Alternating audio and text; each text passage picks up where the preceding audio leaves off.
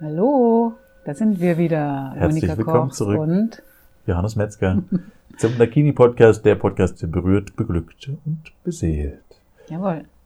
Schön, dass du wieder eingeschaltet hast. Ich, ich habe heute mal ein, ein solides Thema mitgebracht, äh, liebe Monika. Wie sind die anderen alle unsolide gewesen? Nein, nein, nein, oder? aber die, die, die letzten waren wieder so ein bisschen esoterisch Ach, angehaucht. findest du? Mhm. Die Leidenschaft meistern und mit den Mönchen und Co.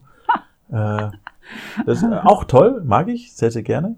Und äh, ich habe heute einen Fakt mitgebracht, Okay.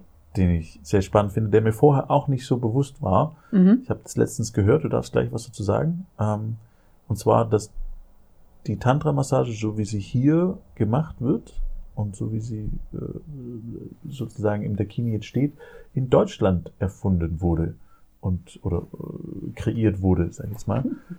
Und nicht in Asien, Nicht so in wie ich Asien. es angenommen hatte. Ja. Ich habe ich hab tatsächlich gedacht, aufgrund von den Büchern und dem, was ich so gesehen habe an Zeichnungen, ich glaube japanischer Raum oder sowas war das.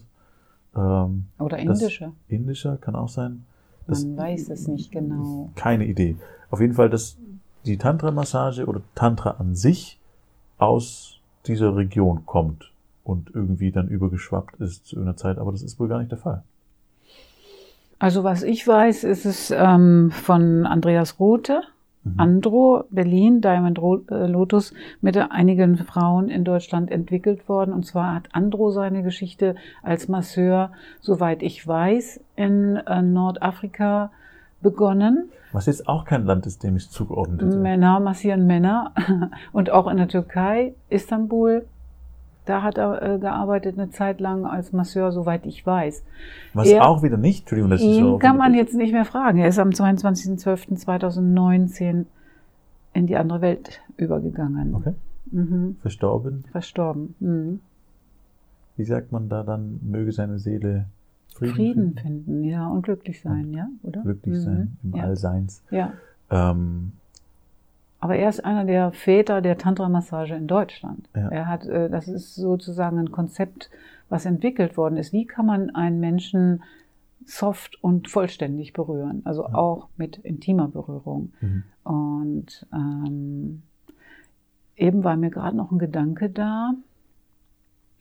Genau, also dass die hawaiianischen ähm, Familienmassagen gibt's dort. Ja, also die werden wirklich in Familien entwickelt, diese Massageabläufe dort auf Hawaii, soweit ich weiß.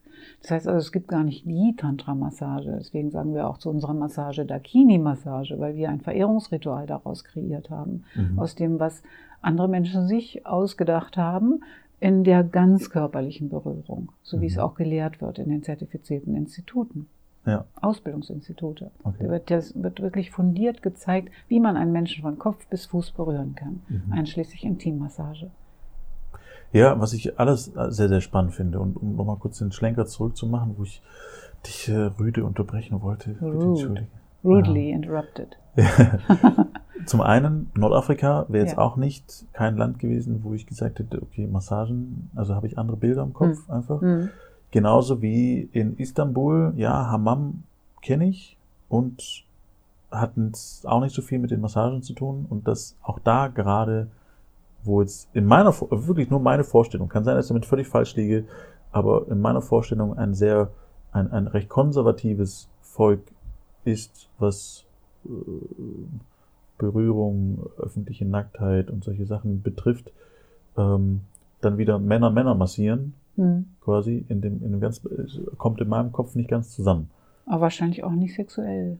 Also ich weiß nicht, wie es jetzt läuft. Äh, Okay. Da, da muss ja mal gucken, in welcher Zeit oder wo schauen wir denn hin? Ja. in welche Bereiche oder auch Zeiten. Es gab andere Zeiten. Da gibt es zum Beispiel einen Tempel in Khajuraho, Indien, Mittelindien ist das, glaube ich, wo genau weiß ich noch nicht mal. Und das muss auch einer von mehreren gewesen sein, der jetzt aber stark frequentiert wird von Touristen, weil sie sehen, diesen Tempel sehen wollen. Da sind in Stein gemeißelt Figuren, ähm, ähm, Abbildungen sexueller Handlungen Ja. eine Figur hinter der anderen, einer steckt in dem anderen, fasst um die Brüste, fasst sich gerade selbst ans Genital und so weiter. Also diese, dieses in Stein, wie groß das ist, weiß ich noch nicht mal, weil ich selber äh, noch nicht da war.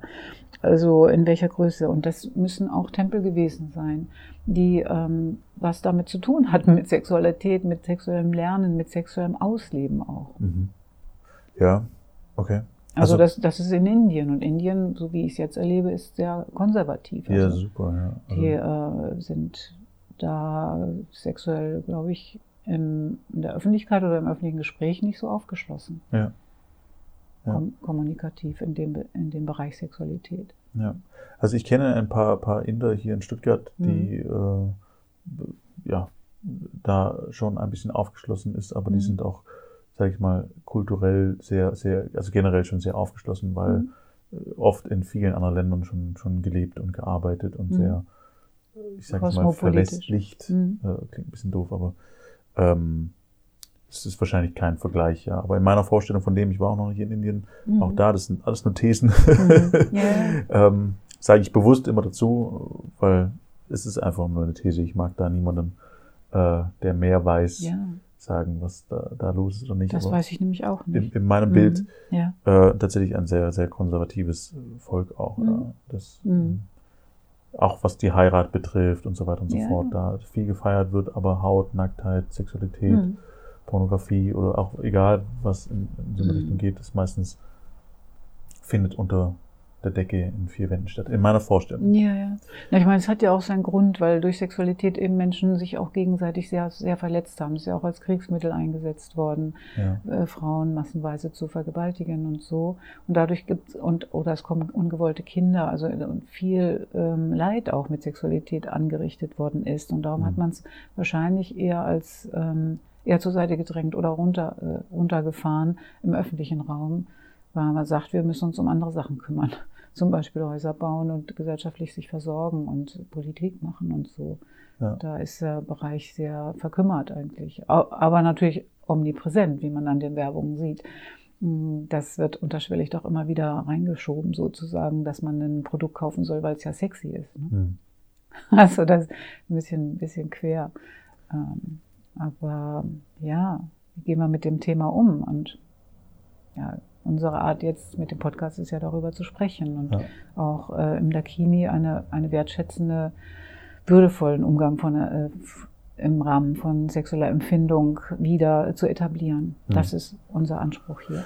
Okay, ähm, äh, um, um den, den Faden wieder aufzugreifen, wie hieß der Mann? Andro, der? Andreas Rothe. Andreas Roth, Andro. Mhm. Der hat dann quasi seine Erfahrung gesammelt, Ja. dementsprechend, Mhm. äh, all around the world Mhm. und ist damit nach Deutschland gekommen Ja. und hat hier mit ein paar Frauen dann dementsprechend das, die, die Massage, so wie sie heute stattfindet. So wie sie heute in den Instituten gelehrt wird, als Beispiel für eine richtig umfassende, tolle Körperberührung und einschließlich einer, einer wirklich ähm, kraftvollen, fundierten, wissenden Handhabung im Sexualbereich. Okay. Ja, wo natürlich dann auch viel Erfahrung mit reingespielt hat. Absolut. Mhm. Ähm, wo ihr ja auch unglaublich viel Erfahrung habt, also es rein als Dakini-Institut, Mhm. weil ihr ja mit eins der ältesten Institute oder das älteste Institut in Deutschland Eins der ältesten, 96. sogar gegründet. seid. Mhm. Das heißt, ihr, ihr wart von Anfang an quasi mit dabei. Genau. Was ich auch sehr bemerkenswert finde und was ich vorher auch nicht wusste. ähm, und das ja Okay. schon auch eine Aussage ist Ja. im Sinne von, ähm, da, da spielt jahrelange Erfahrung Ja. mit rein. Also Mhm. das heißt, es ist nichts ein, wir machen es seit einem halben Jahr und wir experimentieren da ein bisschen mit rum und äh, Mhm. gucken mal, was dabei rauskommt, Mhm. sondern das ist ein, euch gibt es seit mehreren Jahrzehnten ja. und ihr habt dann dementsprechend auch mehrere Jahrzehnte Erfahrung und Austausch untereinander und miteinander Genau. ähm, und habt daraus natürlich auch gelernt Ja, und könnt es dann dementsprechend professionell weitergeben. so ist es. Ja. Mhm. Also es ist auch mit der Grund, äh, warum da so viel Wertschätzung stattfindet und warum das Dakini als sehr seriös empfunden und Mhm. wahrgenommen wird auch. Ja. Äh, unabhängig davon, Mhm. was wir manchmal an Quatschereien im Podcast von uns geben. Nein, nein, das ist schon seriös und fundiert. Also der ähm, auf Augenhöhe Ja. als Mensch aufeinander zuzugehen und zu zeigen, wie es wie es gut gehen kann äh, in einem geborgenen Raum ähm, ein gutes äh, Körpergefühl zu erzeugen Mhm. und auch ein Wissen, ein Lernen, wie jemand mit seinem eigenen Körper umgehen kann. Ja. Sehr spannend. Mhm.